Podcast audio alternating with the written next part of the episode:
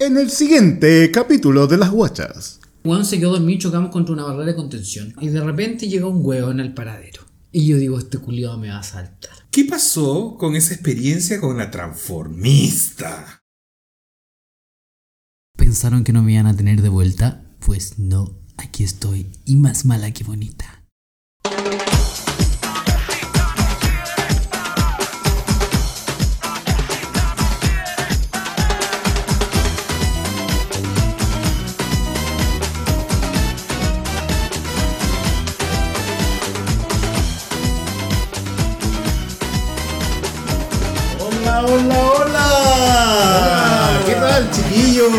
Sean todos muy bienvenidos a este nuevo capítulo, la nueva entrega de la segunda temporada, capítulo número 2 De las guayas. de Las Guachas. Y aquí estamos con el elenco ori- eh, original. ¿En serio? Sí, tenemos un invitado estelar. Mentira. ¿Quién Sí, es? Bueno, eh, es miembro originario de, la, ¿De las guachas? de las guachas. Sí, Pero como todo invitado que va a salir eh, próximamente, le tenemos una biografía preparada. ¿En serio? Yo, le- yo voy a leer la introducción de, de- de nuestro miembro original de las guayas. Nació en Valparaíso, pero su mamá no quiso que sea una guaya de puerto o de cerro. Así que se lo trajo a Santiago y actualmente viviendo en San Miguel, específicamente en el Llano Oriente. Ya a sus 26 años, la prima sacó dos títulos profesionales. Es kinesiólogo eh, y también es ingeniero comercial, como la Barrientos o como la Kenita. Empresaria e influencer de marcas outdoor, fue miembro originario de este podcast. Es del signo Aries, intensa, activa y por sobre todo, buena amiga. Señoras y señores, con ustedes Francisco La Guaya Chica. ¿Cómo estáis, weona? ¿Volviste?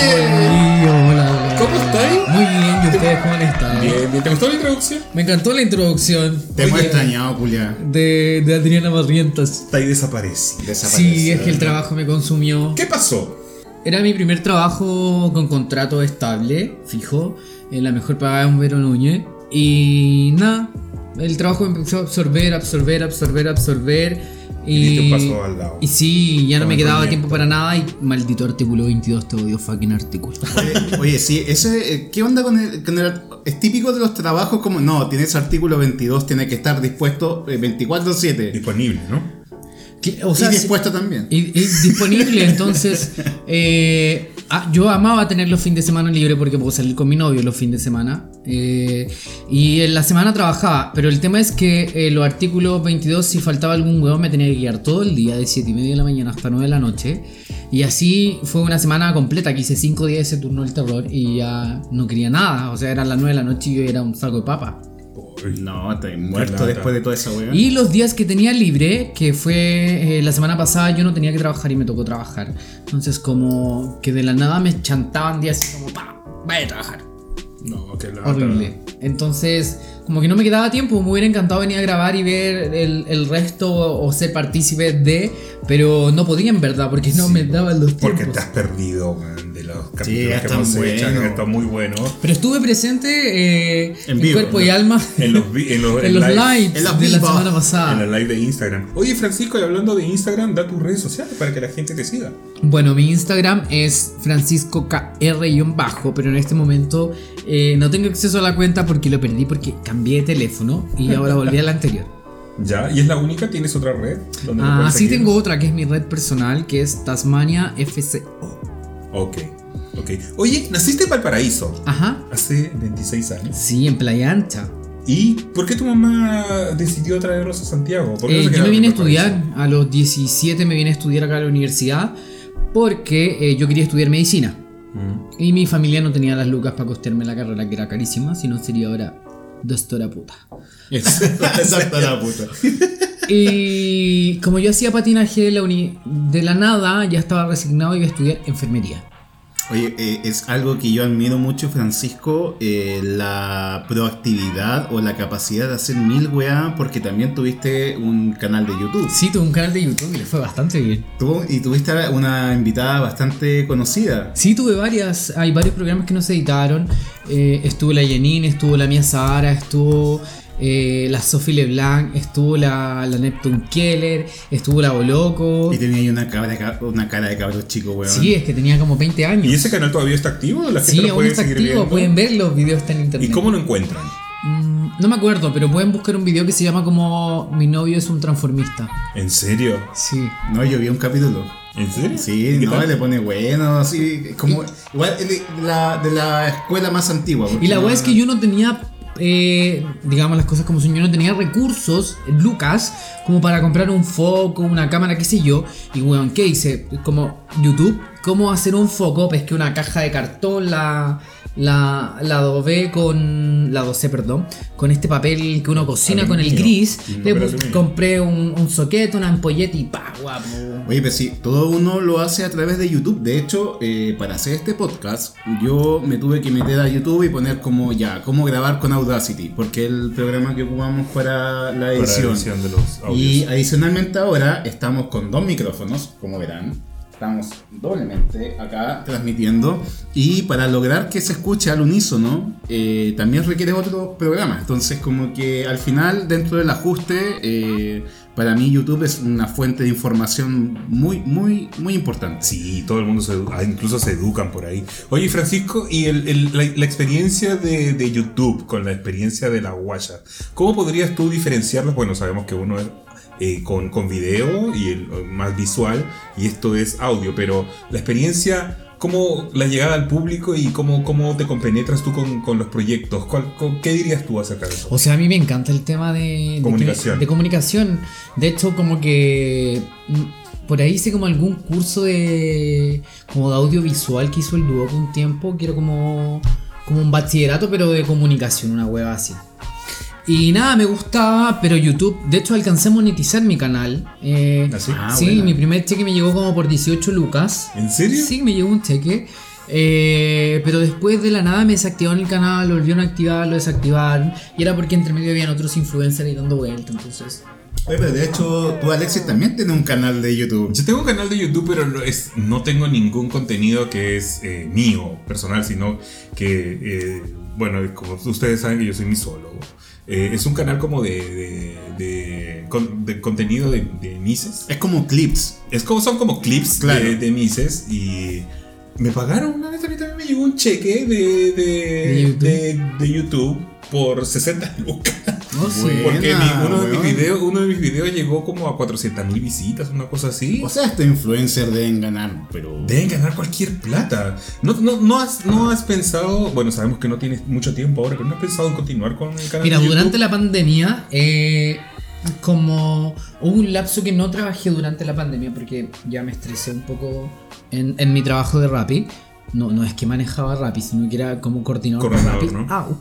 Dije stop y llegué a la casa y empecé a hacer cosas. Por ejemplo, el dormitorio principal eh, le hice una marquesa, hice unas lámparas, eh, me dio por pintar chaquetas, pinté zapatillas. Y entre medio de eso dije como, ok, estaba todo el mundo metido en TikTok. Dije, yo tengo tanto tiempo, voy a hacerme un TikTok.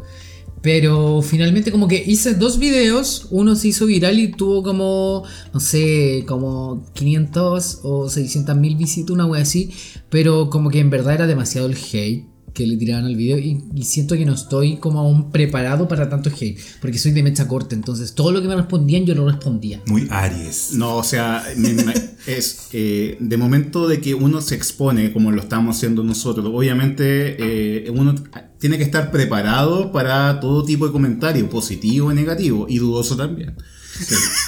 Oye, oye, pero Francisco, y mira, una pregunta, porque mira, acá nosotros, la gente que nos ha escuchado antes sabe que hay una diferencia de 10 años entre nosotros, ¿cierto? Yo tengo 47, Puchungo tiene 37 y tú vas a cumplir 27. ¿Qué opinas tú de la gente de que se mete a las redes sociales ahora como TikTok, por ejemplo, y que es muy mayor y que hace videos así como de muy pendejo? ¿Qué opinión tienes tú de eso? O sea, yo le encuentro la raja que interactúen con las redes sociales porque finalmente vienen de una época donde estaba todo tan cerrado, no podían acceder a nada. Si tenían acceso era más limitado, los juzgaban más y ahora bacán que no te juzguen. Pero igual hay un público que fomenta aquellos El perfiles que en realidad son ridículos, pero el, el morbo de ver algo ridículo lo fomenta, lo es, como, potencia, ¿cachai? es como hay un- un- una TikToker que es Azúa. Sí, bola, que es como La gordita. Azúa, que es como, claro, y, y la niña de repente está en un live y pa, suelta un peo. O, o sale la mamá diciendo como que les falta plata, que les den O que ella dice que es, muy que bonita. es muy que- bonita, que- belleza máxima. Claro, ¿cachai? Pero Entonces- ¿ustedes creen que eso, por ejemplo, está pauteado? No, ¿O eso ella es así. Es así. ser así. O como la Naya Fácil, ¿no? Que también... O sea, a mí me encanta y ella supo hacer business, pero. Sí, sí. Mi abuela siempre decía cómprela por hueón y van a perder toda la plata. Eso es verdad. Pero volviendo al tema principal, eh, yo creo que mucha gente se, se preguntó qué pasó con Francisco en la medida que eh, avanzaban los capítulos. Sí, porque nos llegaron Y preguntas. Nos llegaron preguntas, entonces yo creo más que nada eh, como aclarar que el asunto fue de que como Francisco eh, empezó a ingresar a este nuevo trabajo de, con turnos muy exigentes laboral. al mundo laboral, eh, claramente no podía tener el compromiso que se requiere para y la constancia para eh, cada capítulo. Pero siempre de parte de nosotros está la invitación en, en cualquier momento de que tengas la disponibilidad, obviamente eh, súper bienvenido y participa de cualquier eh, O sea, yo grabación feliz. que tengamos en el futuro. Feliz, feliz, pero fue más que nada eso, simplemente. Y de hecho hasta mi novio me reclamaba el tema de los tiempos, que eran más acotados, lo tenía que ir a ver yo, nuestros tiempos eran más, más ínfimos. Entonces era como eso simplemente. No es que alguien se haya comido el marido de nadie y hubo pelea y cuchillo. no. No, acá no. No, de hecho nosotros eh, no- vamos a seguir carreteando nosotros como siempre y como tiene que ser. ¿Extrañas a las guachas, Francisco? Sí, era entretenido, era un momento como, como bacán. poder- Aunque siento que igual uno tiene que medir un poco lo que dice. Porque, o sea, yo en los primeros capítulos hablaba de cosas del pasado. Sí. O sea, ojo ahí, recargo que eran solo cosas que yo viví antes de. Cuando era más chico, entre medio, qué sé yo. Entonces mi, mi, mi novio se puso a escuchar los podcasts. Sí. Ay, ¿tuviste problemas? Y tuve problemas No, por eso. o sea, yo creo que particularmente yo he dicho hartas cosas que son un poco Fuertes. fuertes. Menos mal que soy el ¿Y te han soltero, traído problemas? imagínate. Mira, lo bueno es que el guatón es como bastante eh, centrado y sabe con quién está. O sea, obviamente eh, la guacha no llegó sola, tenía un pasado, como todo el mundo tiene un pasado. El única, la única diferencia de que yo digo las cosas y por eso quedo, quedo como más puta, ¿cachai? O sea, yo igual las decía, pero eran, eran cosas de mi pasado, pero que al principio no lo tomó bien, pero ya con el transcurso lo entendió, le expliqué, quedó todo zanjado, pero igual, yo creo que igual de cierta forma le molestó el hecho de que yo dijera algunas cosas, como por ejemplo que yo me había comido, me- son cosas que me acuerdo en este instante, que yo me comía a mis amigos. Ah, Entonces fue como, ok, pero era una cosa de antes. Entonces como que yo siento que quizás su visión de mis amigos, como que fue como, ¿se lo habrá comido? Claro, digo, yo creo que habrá pensado que no hemos comido entre Yo creo nosotros. que me comió entre todos, yo creo que es lo más probable. Pero no, después lo entendió y, y supo que no era así y, y nada. Oye, ahora volviendo un poquito a tu a- a- a lo- a- al, al centro de la entrevista, que es conocerte un poquito más, ya y que la gente te conozca un poquito más. Sí, porque hay un capítulo pendiente de que, por ejemplo, tú tuviste tu propio capítulo. O sea, era un capítulo, pero era muy largo y lo, eh, lo decidimos eh, dividir en, en dos. Sí. Bueno, eh, yo quería preguntarte, ¿cómo fue tu niñez? Que no, está- no es muy lejana. A ver, eh, yo vengo de una familia súper conservadora. Mi núcleo era mi madre, mi abuela. Y, o sea, me crié con puras mujeres. Pero l- lo conservador es respecto a la religión, la forma de crianza. Lo que pasa es que mi abuelo era militar. Ah, ok. Entonces, eh, mi abuelo me sacó la chucha muchas veces. De a, a pito de nada. Porque ¿Porque te veía colita? No, no, porque llegó un momento que después que él se retiró y cayó en el alcohol y el alcohol era heavy para él, onda, como que mi abuela decía le daba el patatus, que era una cosa que le daba como un coma etílico y se desmayaba el viejo. Entonces cuando llegaba con trago, obviamente él te pedía algo y yo como no, porque voy a ir para un chachazo. Hasta que un día como que literal me dio el odio algo me y yo le pegué con un palo por la espalda. ¿Y Ya, qué edad tenías tú ahí? Como 12 años. Chico. Malo, malo, pero finalmente nunca más me pegó. ¿Y en la época del colegio cómo eras? Eh, era el centro de mesa. ¿En serio? Me, me encantaba güey a la gente. Yo era.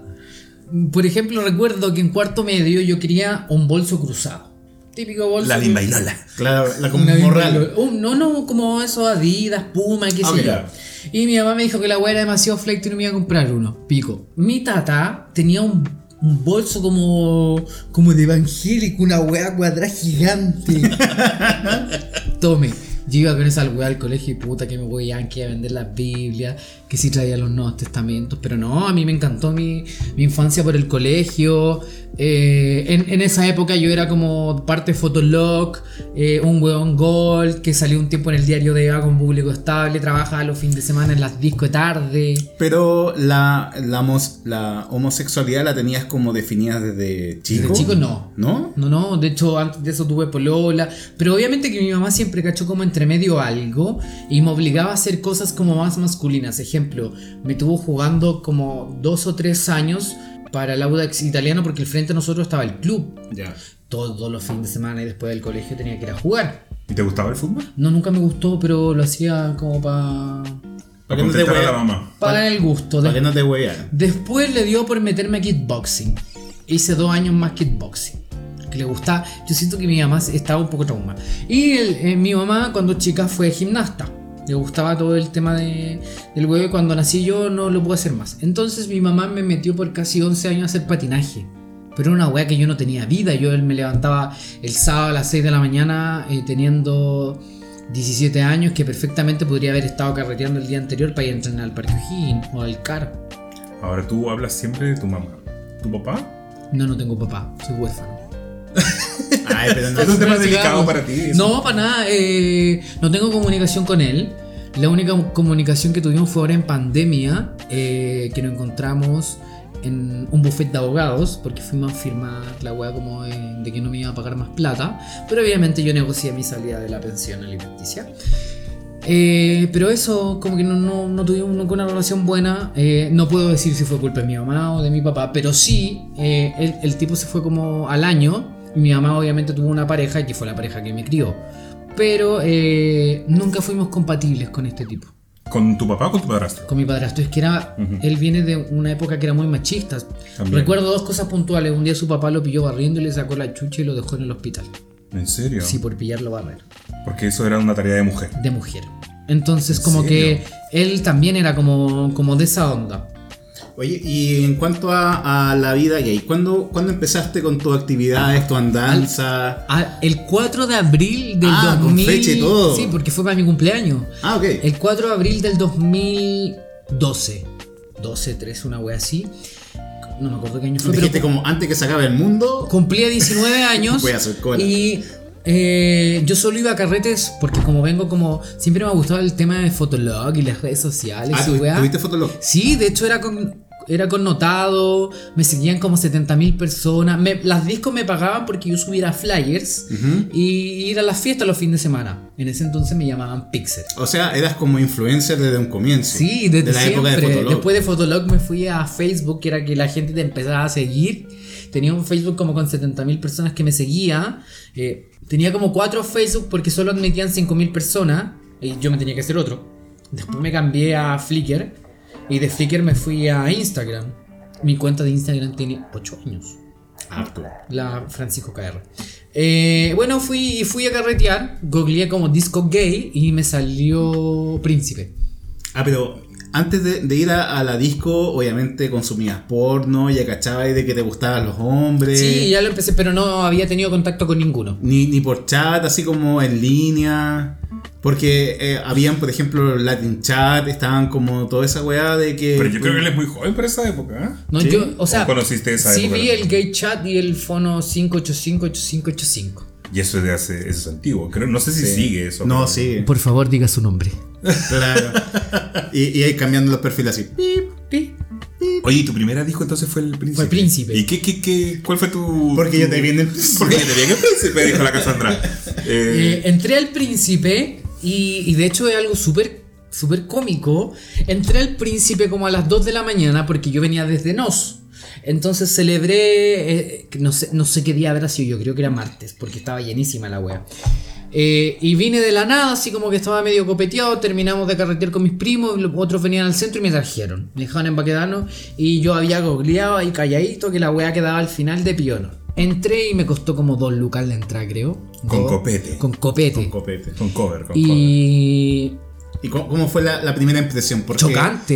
eh, Yo cacho que, por ejemplo, ¿Qué la- tenías? ¿Qué edad tenías? 19. yo mi primera vez que entré a una weá lo- era en una casa que armaron una fiesta de oso y había un segundo piso. Y lo primero que fue, entré como recto, como un vector, y subí al segundo piso y encontré una esquina así como que no me hueveaba nadie. No, entré, pagué los 2000, me entregaban un papel y pasé como esas puertas como metálicas que se, que se abrían de vaivén Sí. y vi muchos hueones así como muchos flightes y yo decía, weón, yo, yo estos hueones los veo en la calle y no sé qué son fletos y fui a cobrar el copete y me dieron creo que un capel.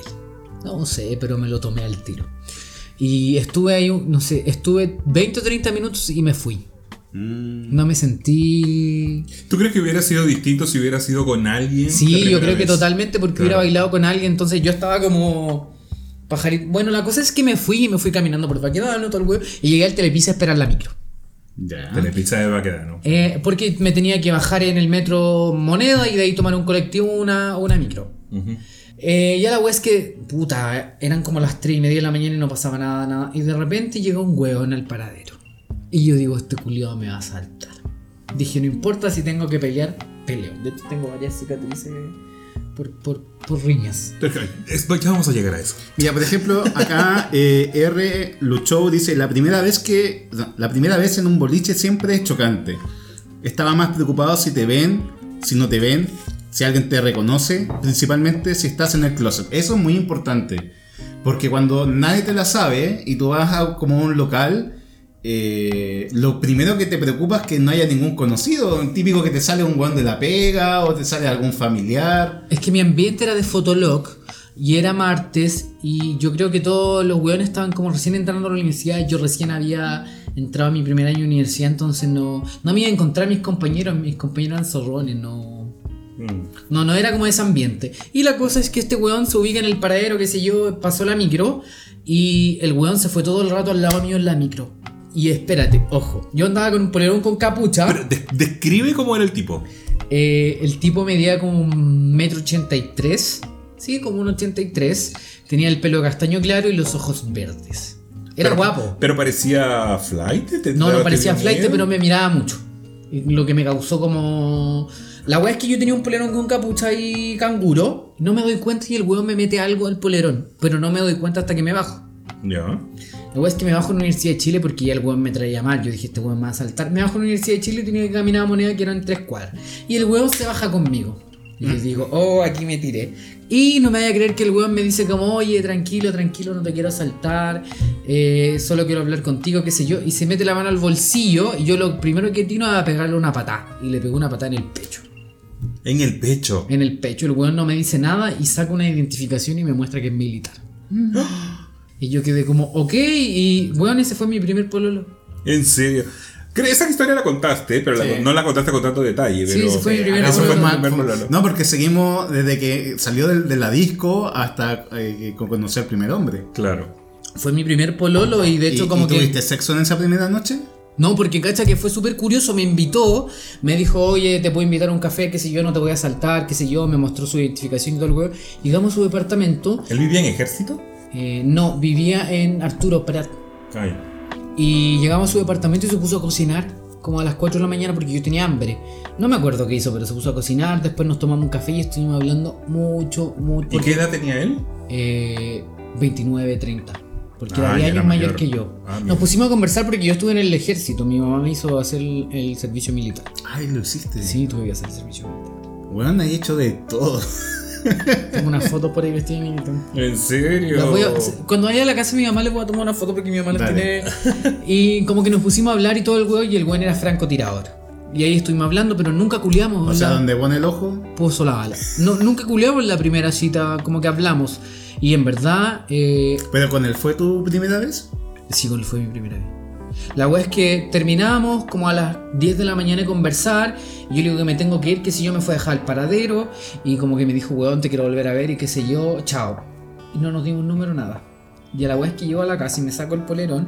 Y recuerdan que yo les mencioné que algo me había metido, weón, me había metido su número en el polerón. ¿En serio? No sé en qué momento lo escribió, no sé en qué momento lo ¿Y eso, eso qué te pareció a ti? ¿Te dijo te- inter- in- internamente algo así como... Me Fue voy, a como dar una, bacán. ¿Me voy a dar una oportunidad o algo así? Sí, pues fue bacán. Pero fue un coche su madre. Pero eso después. Y- Pero yo creo que al principio igual lo No. tenías como en Yo lo tenía en un altar, pues, pero desde. Después uno empieza a juntar piezas, fichas, y desde el primer momento fue un conche su madre siempre, sino que yo no lo. Bueno, y de ahí en adelante tu vida gay en- particularmente es como... eh, Después, perdón, mentira, fui a una segunda disco que fue Club Miel Ya, la miel. ya. y conocía al productor, que era amigo mío de las fiestas Pokémon. ok, ya. Y como que un día le digo como, obvio, porque en ese entonces como que valía como 5 lucas la entrada y yo no trabajaba, con que trabajaba los fines de semana para subsistir de repente y, y me daba paja gastar 20, 30 lucas en una noche. A lo que el weón me hizo staff de la disco y a través de, de Facebook uno publicaba los flyers y weas. Sí. Y me daba como la entrada, una entrada para un amigo y tres palitos de lado que eran cover. Y yo me iba para mi casa feliz. y después en su casa era el after. Mira, acá eh, Chubi Hernández dice, la primera vez que entré al Fausto me tiritaban las cañuelas. ¿Y esa fue su primera disco? Su primera disco. El Fausto. Mi primera disco... Ah, no, disco como disco fue Fausto también. Y no, pues ya tenía más confianza ya. ya pasó una semana, ya tenía confianza. Oye, ¿y tú tienes dos títulos profesionales? Sí. Ya, eres kinesiólogo. O sea, en verdad eres- tengo tres. Tres. Tres, porque primero estudié técnico deportivo, eh, porque eh, como yo hacía patinaje, yo quería hacer el kine de la UEA, pero quería algo más rápido y estudié técnico deportivo en AYEP. Después, AYEP tenía unas becas de la Universidad Andrés Bello y de la Universidad de las Américas, porque son Sí, son- hermanas, primas, no sé qué hueá son. Son el mismo grupo. Y, pero era una estafa esas becas y yo nunca lo supe. Como que los, los mejores eh, promedios podían optar a una continuidad con un arancel rebajado del 50%. Pero casi que eran 40 cupos nacionales y en Chile, en Santiago eran como 10. Bueno, gracias a Dios yo tuve uno de esos 10 cupos Bueno. y pude entrar a estudiar kinesiología. Y gracias a esto yo pagaba, hasta hoy lo recuerdo y puedo mostrar los talonarios, 38 mil pesos mensuales. Oye, pero la carrera de kinesiólogo es cola o no es cola? Eh, tenía puras compañeras. ¿Sabéis que? No, y era súper chistoso porque habían cuatro hueones, el cola, ¿Ya? 24.000 mujeres y los cuatro hueones se pisaban a todas mis compañeras. ¿En serio? Sí, Broma, weón. casi todos los hueones se las comían. ¿Y tú pinchaste con alguno de ellos? no? No, porque yo era el cola. Igual, igual la raja de- del kinesiólogo, por ejemplo, cuando... ¿Tú estás yendo a kinesiólogo ahora? Ahora estoy en kinesiología. Entonces el tipo como que tiene la oportunidad de toquetear, ¿cachai? La articulación, en la Sí. pierna. Sí, te Igual como que hay como una interacción Sí. eh, bastante interesante. Y hay muchos kines guapos, mis compañeros eran guapos. ¿Cómo es tu kine, amiga? Mi kine es eh, rubiecito. ¿Sí?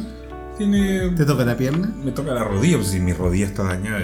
Pero no aprovecha de tocar un poquito más arriba. No, toca eso, no. Es súper hétero, es como así, como zorrón, es como. ¿Cómo está? No, es. No. Sí, igual es paja esa weá cuando llega el weón así como muy zorrón y como que hola perro y con la weá. Sí, no. Soy perra amiga, no soy perra. Oye, ¿y la ingeniería comercial? Bueno, en, terminé kinesiología y mi pololo de ese entonces era el jefe médico de un hospital. Entonces obviamente él ya el hueveo y me metió a trabajar al hospital. Eh, estuve un año, ocho meses trabajando y terminó nuestra relación y ya no era el protegido del hospital. O sea, yo soy de los que si alguien me decía algo yo le decía, no, eso no va así. Y a mí me importaba un pico porque tenía el weón detrás.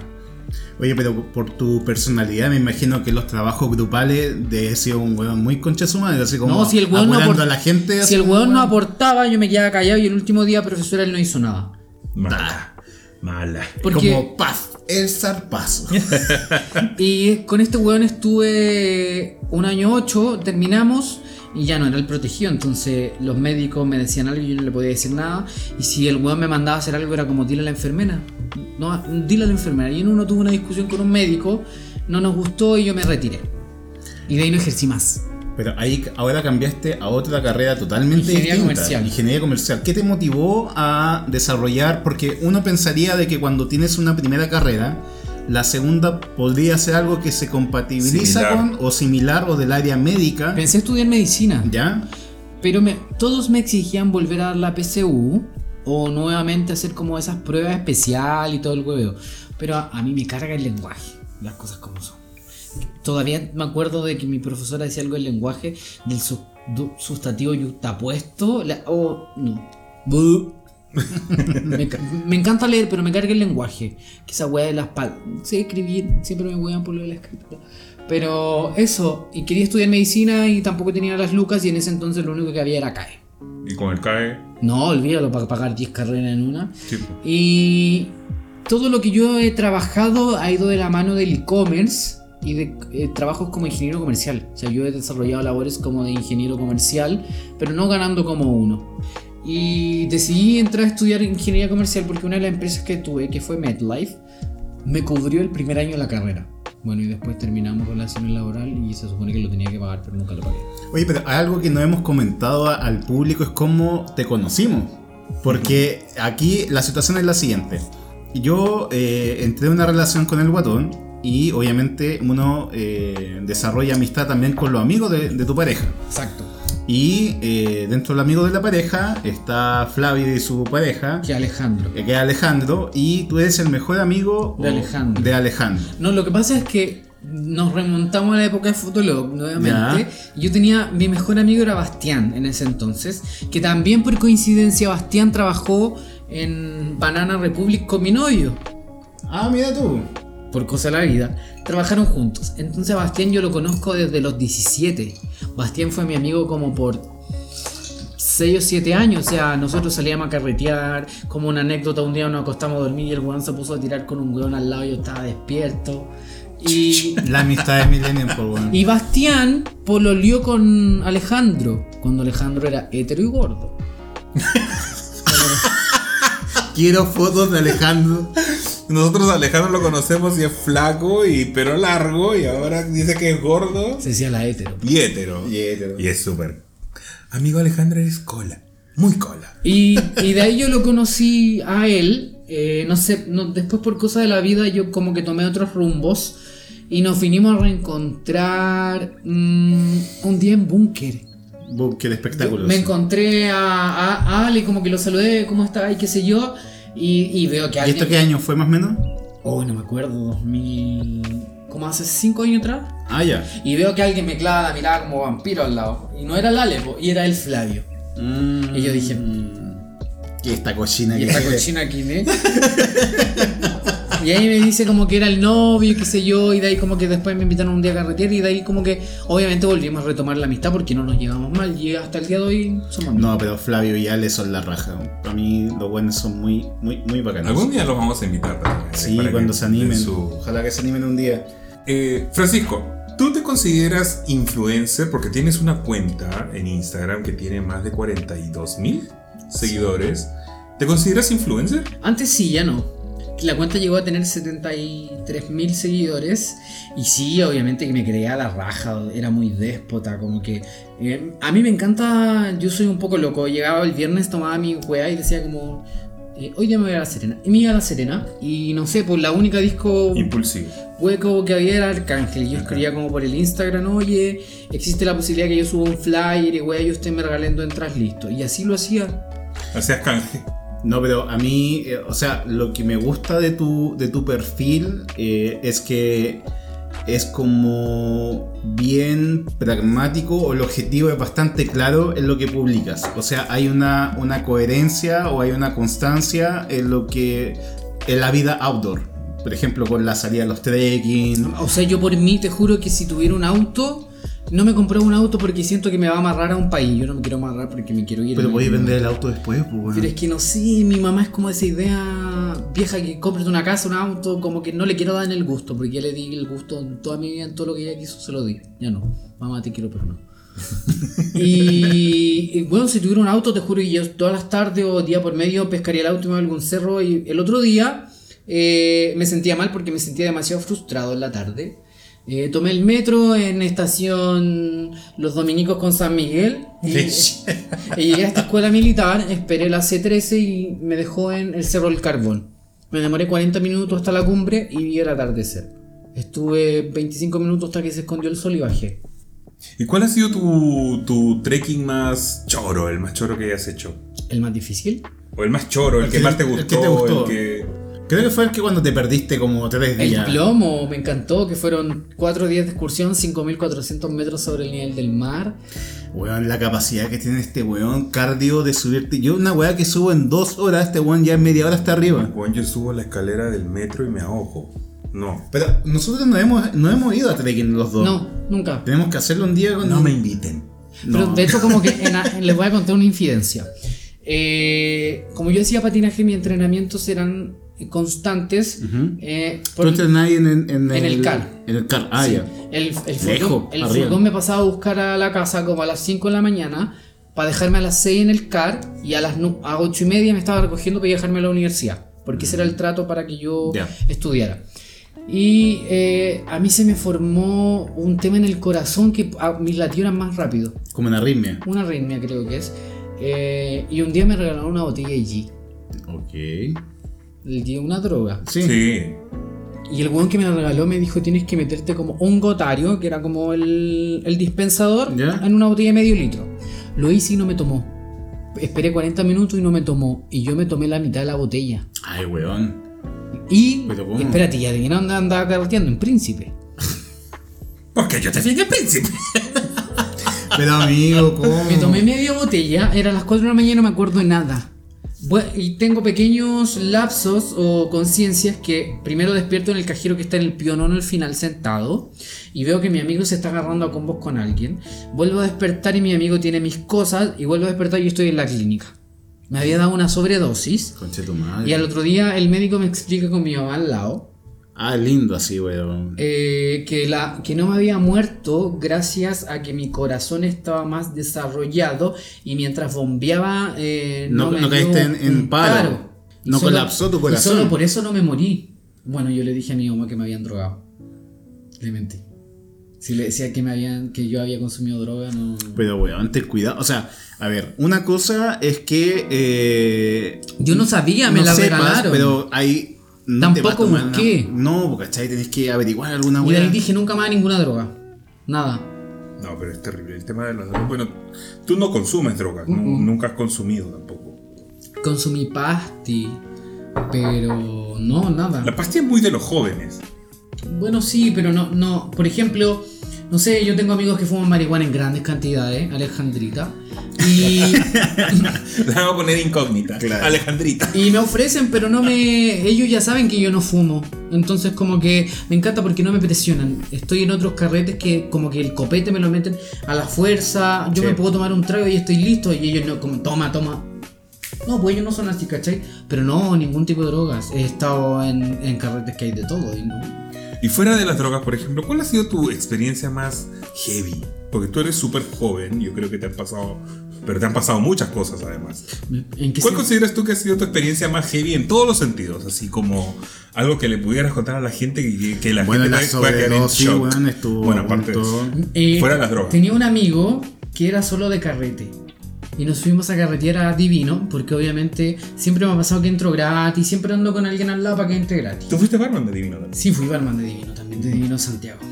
Y nos fuimos a carretear y no sé por qué en un momento yo entro al baño y el weón se metió algo al cuerpo. No sé hasta el día de hoy qué wea se metió. Y de vuelta veníamos en el auto del papá, que era un BMW descapotable, pero era antiguo. Y en uno de los de las vueltas de Viña hacia acá, las vueltas todas son barrancos para acá. Sí. Sí. El weón me dice, hoy el auto le salieron alas. Ay, Oh. no, madre. Y yo, ¿qué cosa? Al auto le salieron alas y no gira el manurio y se va a tirar para la wea de, del vacío y quedamos enganchados como en estas piedras así que suben y el auto quedó ahí. ¿Cómo quedó enganchado? No sé, yo no apreté el freno, yo creo que el auto estaba muy antiguo, pero yo creo que por eso no morí. No era tu hora. El weón me dijo al auto le salieron alas. Llegó muy piola, así como. Ah. Años después volvimos a ir a carretear y yo le digo, No manejes. Yo creo que yo tengo un ángel que me cuida.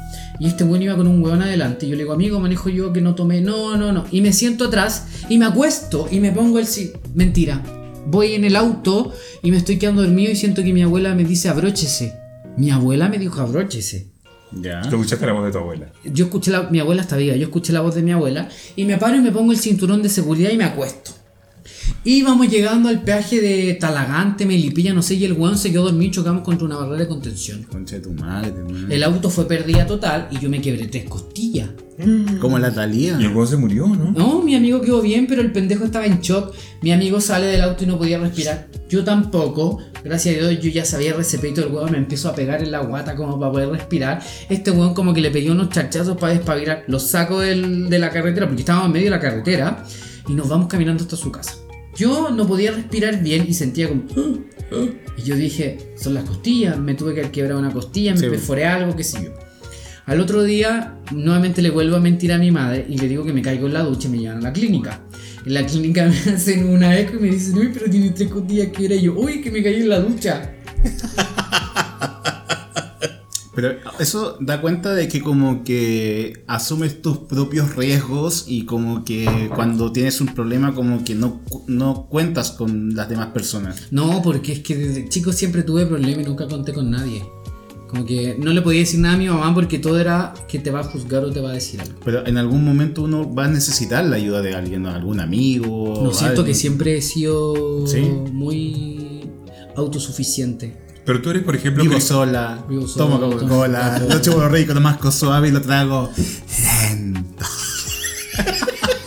pero por ejemplo, tú eres crítico con tus amigos, tú criticas mucho a tus amigos o, lo- o aconsejas a tus amigos. Sí, los critico. Porque me encantaría que si en algún momento yo me veo mal o estoy despeinado o estoy guatón, que me digan como, estoy guatón. Critícanos ahora, que está, tienes la oportunidad de criticar. Critica, no ahora. Eh, no, no, pero es que me dan cosas puntuales. Eh, por ejemplo, igual eh, hubo un momento que, bueno, uno igual es joven no se da cuenta que tú me decías algo y yo te respondía, pero yo era, yo te respondía hirientemente. Entonces hubo un tiempo que Flavio estuvo enojado conmigo por eso, porque yo siempre respondía y era pesado. Mis formas de responder eran hirientes. Pero nadie me lo hacía saber. Hasta que un día yo noté como que se empezaron a alejar un poco de mí. Yo como que lo invitaba a carretear y no me tomaban en cuenta y yo no sabía el porqué de, lo- de los hechos. Hasta que un día me hice como amigo, es por esto, esto y esto. Y yo ahí como que dije como, bueno, en verdad yo no me di cuenta y si ellos no me lo hubieran dicho, yo hubiera pasado desapercibido totalmente. Pero hay algo que eh, no creo que lo hemos dicho, ¿no? ¿Por qué TAS? Ah, sí. Ah, ¿por qué estás? Porque... eh, TAS es, es tu es tu como tu avatar, como tu sí, para todo. para Bueno, todo. Resulta que... El yo- del demonio de Tasmania. que yo en la básica era un niño un poco, un poco desordenado, por decirlo así, un poco inquieto. Y gracias a Dios tuvimos un buen pasar cuando pequeños y me echaron de varios colegios. Te echaron del príncipe, te echaron del, príncipe, tribal. del búnker. Eh, me echaban de los colegios porque yo era muy desordenado. En una oportunidad un weón me gritó como hijo de puta y, y mi- y las mesas eran juntas, como de dos, y yo de atrás le tiré una mesa y le partí la frente. Oh. Y ahí me echaron. Entonces mi mamá en ese momento fue como en sexto básico y dijo esto no va más. No podéis ser tan delincuente. Y me llevaban al psicólogo y el psicólogo, no, la psicopedagoga del colegio me derivó al psicólogo y el psicólogo en ese entonces te daban pastillas. Me dieron... eh, Rabotril. no, era otra wea que me dejaba como zombie. No me acuerdo cómo se llamaba, eh, pero se lo daban mucho a la gente en ese entonces. Eh, Clonazepam. no, no, ¿cómo se llamaba? Uy, no me puedo acordar cómo, cómo mierda se llamaba. Eh, Pero tú crees que Ritalin. Ritalin. Ah, sí, vos, eso es para el hiperkinético. Me daban Ritalin. Todos los días me tenía que tomar una cuando me iba al colegio y otra en la tarde. Pero tú crees que eh, a qué se puede, ahora que estás más grande, tú puedes identificar a qué se debe esa impulsividad. ¿Tú crees que es como hay al- algo contenido que tenías? Porque mucho de la, o sea, la psicología habla mucho de que muchas cosas que nos ocurren cuando pequeños repercuten en el, en el futuro, cuando uno ya es más grande, la personalidad, incluso en la forma de ver la vida. Mi mamá, pues mi mamá me consentía en todo. Yo quería un auto que volara, a mí estaba el auto que volara. Eh, yo quería unas zapatillas con luz y estaba- entonces cuando no me daban lo que yo quería, el niño hacía berrinche. Y me tuvieron con Ritalin desde séptimo hasta tercero medio. Eh, Yo era un zombie en las clases, era drogado, pero era el drogado como chistoso, todos sabían que yo andaba en Ritalin. Bueno, y años después, como en segundo o tercera universidad, se, como que se elevó un decreto, alguna weá que prohibían Sí, lo prohibieron, sí. dar el Ritalin. Y yo en ese momento dije, como esta es la mía. Y yo ahí demandé a mi psicóloga. No lo gané, pero Pero quedó un precedente. Pero quedó un Un precedente. Oye, vamos a ir a, una- a unas preguntas que hizo la gente. Porque a mí me preguntaron por interno. Me preguntaron por interno. Mira, la primera pregunta me la hizo un amigo que se llama Ricardo. Y me dijo: ¿Qué pasó con esa experiencia con la transformista? No vamos a decir el nombre de la transformista, pero. A ver, ya, ya contamos la historia, mucha gente la escuchó. Ajá. Pero. eh, Fue, fue el, ca- el capítulo del desamor, ¿no? el capítulo del desamor, Desamor, ahí, sí. el capítulo del desamor, creo que fue el capítulo Si siete alguien no sabe la historia, vaya y por favor. Esa historia fue mundial. Fue Está muy mundial. bueno ese capítulo del desamor. Sí. ¿Qué pasó con la experiencia del transformista? ¿Qué pasó después con, con- con ese transformista y con el ex que se metió con la transformista? Eh, Después, la historia, el post. Pucha, mira, con, mi, con, con mis ex siempre tengo muy buena conexión en general. Con dos, no. Eh, pero con este principalmente, que fue mi primer pololo, no mantengo contacto.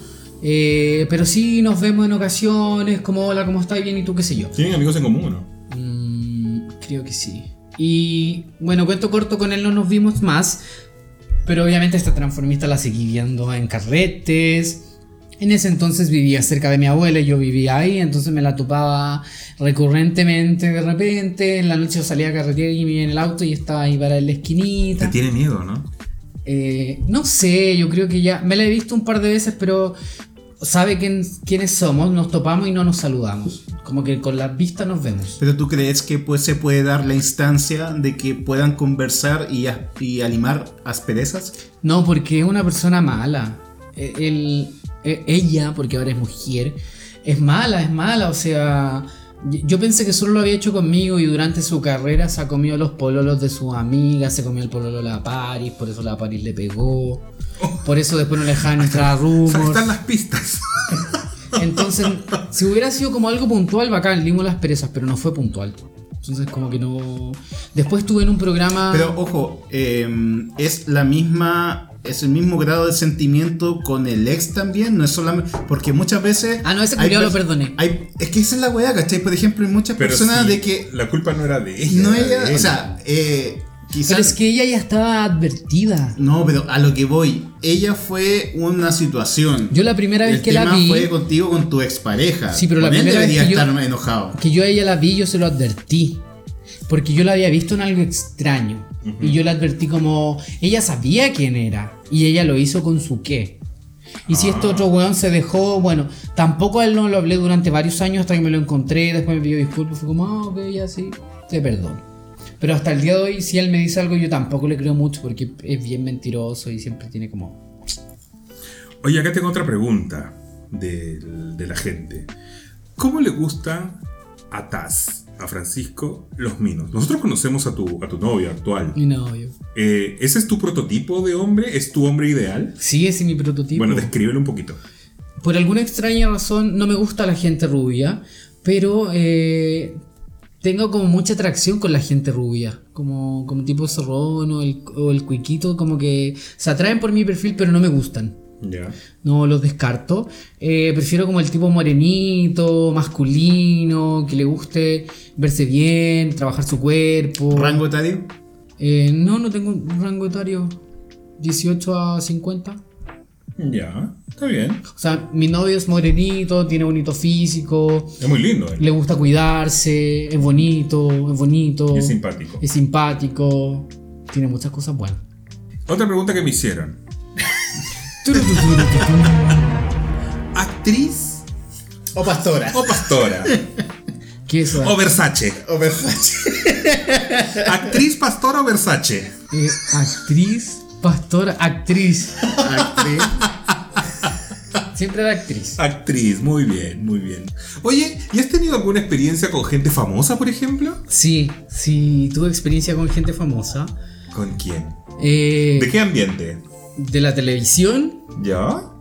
de cargos públicos, ¿se dice cargos ¿Político? públicos? Políticos. ¿Ya? Eh, y me pasó una historia un poco, un poco tránsfuga ahí con esos cargos políticos. También anduve con un tipo que era en, ese, en esos entonces, eh, él era un gran accionista de LAN. Piñera. No, no era Piñera. Oye, pero este, este político, ¿qué, qué, qué tipo de cargo tenía? ¿Era. Eh, de salud. Weón.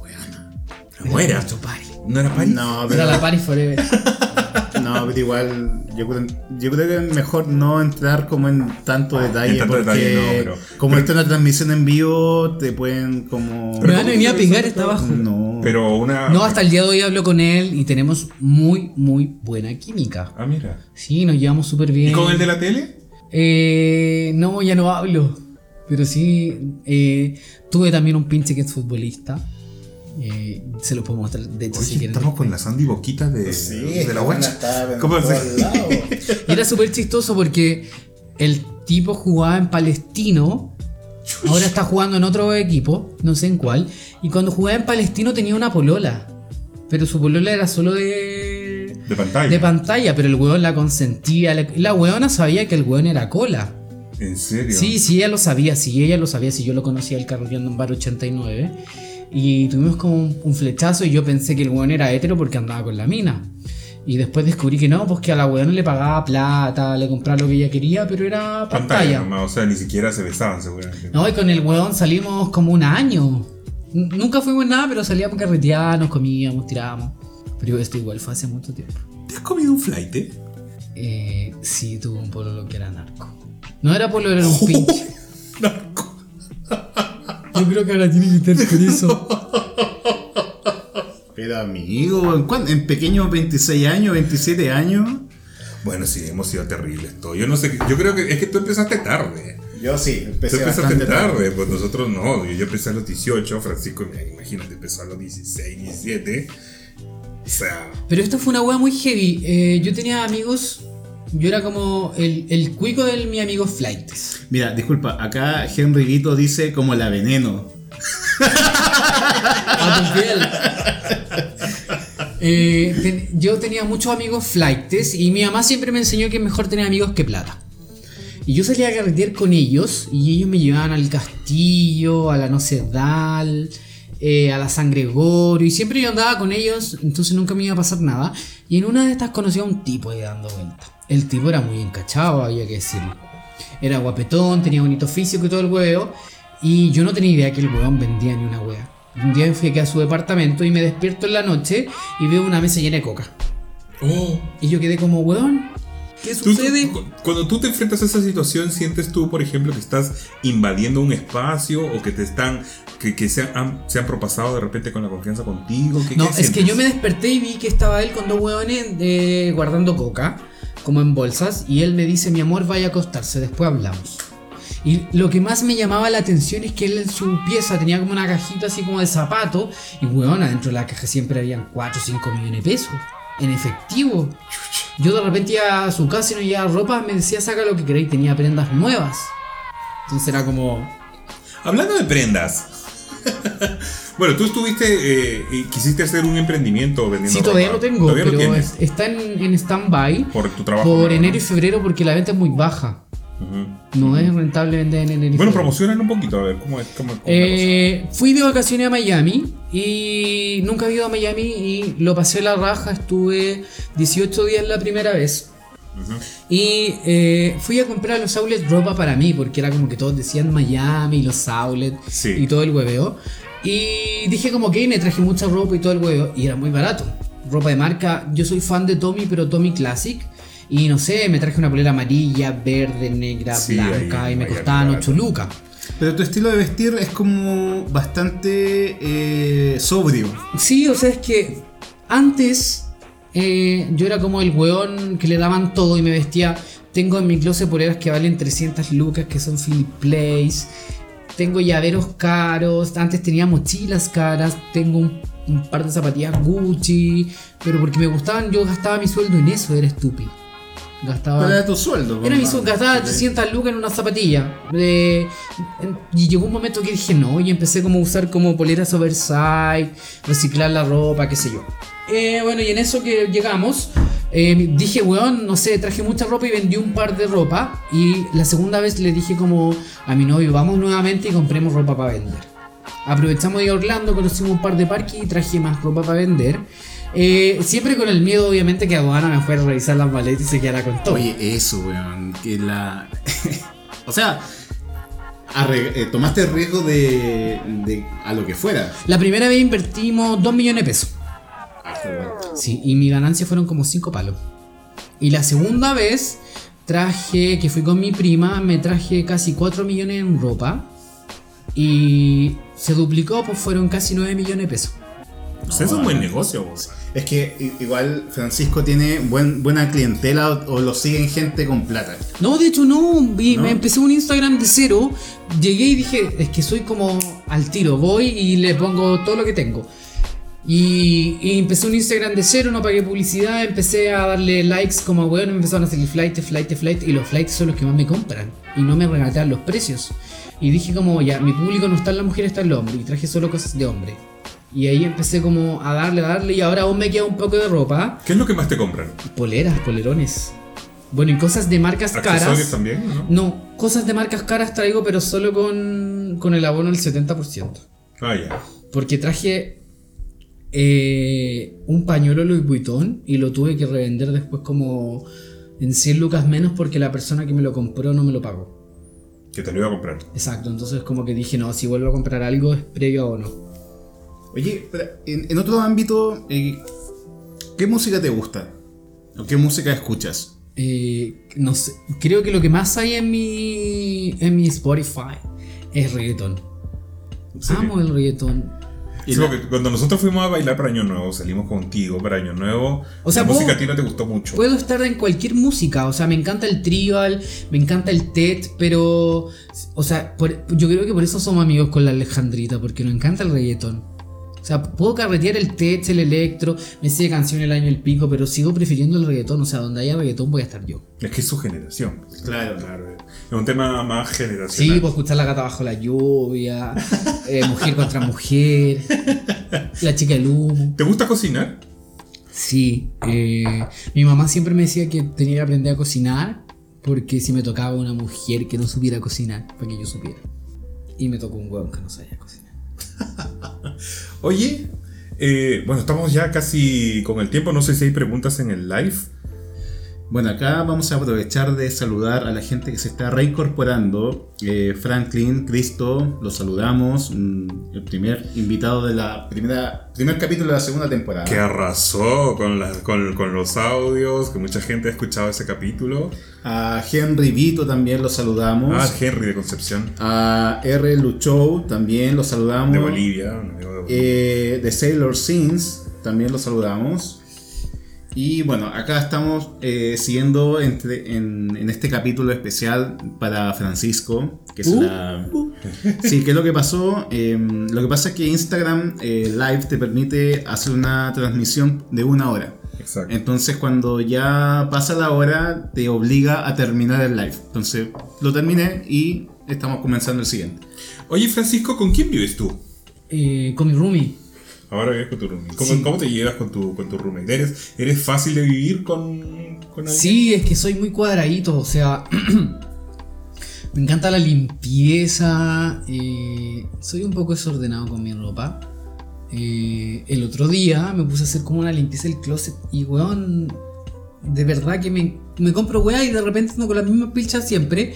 Weón, no sé, tenía muchas poleras con etiqueta, muchas camisas, así que como que lo separé todo para hacer como una venta de, de, de la ropa porque hay mucha ropa que no ocupo.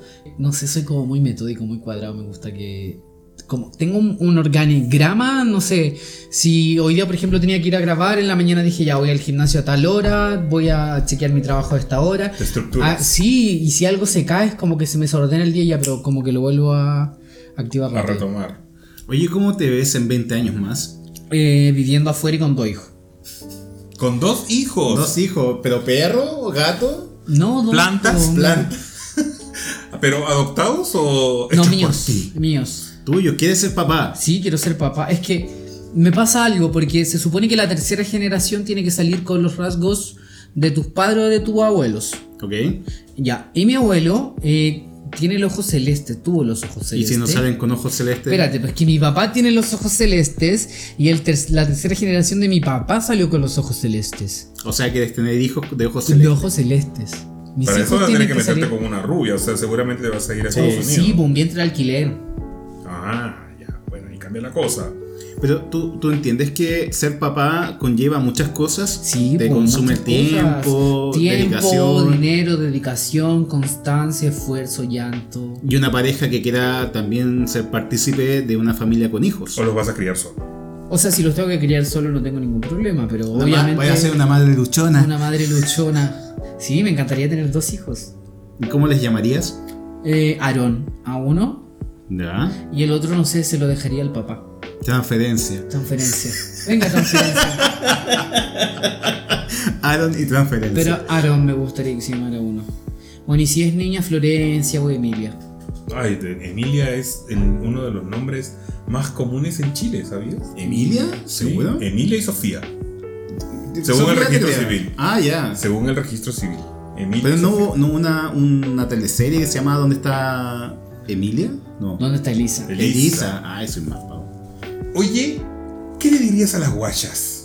Pero Como guayas, como las guayas, no, no, como, no a Eduardo y a Alexis. ¿Qué le dirías a las Ah, guayas? que me encanta el proyecto que organizaron, que sigan así, que espero que se vuelvan furor y sean como... Nunca uno tiene que ser igual al resto, sino que sean mejor, tampoco mejor, sino que, que tengan su propia estampa, su sello como personal, porque obviamente cuando alguien dice las guachas, como que se imagina como, no sé, como tres lolas jóvenes y, y detrás como dos osos y un twins. Eh, entonces es como... O sea, al, al menos cuando como que yo lo, le dije como a alguien me decía la guacha y que, con quién lo andáis, como qué edad tiene y yo no, llevamos 10 años cada uno y era como 10, o sea, son más grandes y yo como, sí, son más grandes. Eso es lo otro, que tengo muy pocos amigos que son de mi edad, creo que tengo como uno.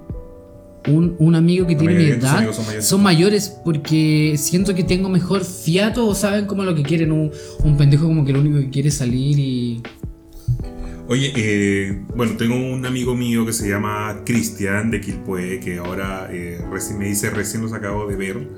Eh, un saludo para él y vamos a ver si tiene alguna pregunta para Francisco.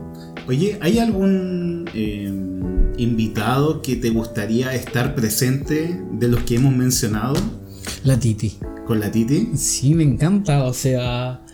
eh, Ánd- Ándate a- agendando para el último fin de semana de febrero. o sea, me encanta él como, como persona, lo conocí cuando trabajaba en, en una disco, en Bellavista porque trabajé en otra disco, pero no me puedo acordar el nombre, pero era donde estaba Club Ámbar. No sé. Sí, era una disco. eh, y trabajé ahí un tiempo y yo los conocía casi todos de hombre. Pero como que sí, la Titi me encanta súper. La Mayra. La La Mayra Mayra eh, tiene una lengua Karateca. karateca.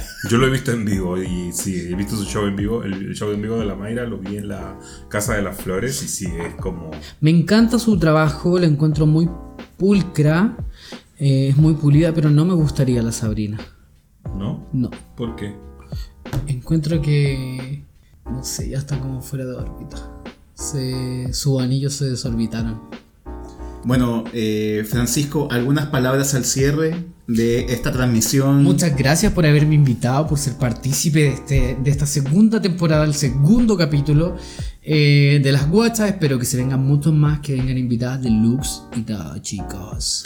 Bueno, muchísimas gracias a ti por venir. De más está decir que estás invitado para cuando quieras, cuando tengas el tiempo, cuando el trabajo te lo permita. Ahora me voy a Eres- cambiar, ojalá tenga más tiempo. Siempre eres, siempre vas a ser una de las guayas porque eres de las guayas originales, la guaya chica. Mucha gente pregunta por ti, mucha gente ha preguntado por ti.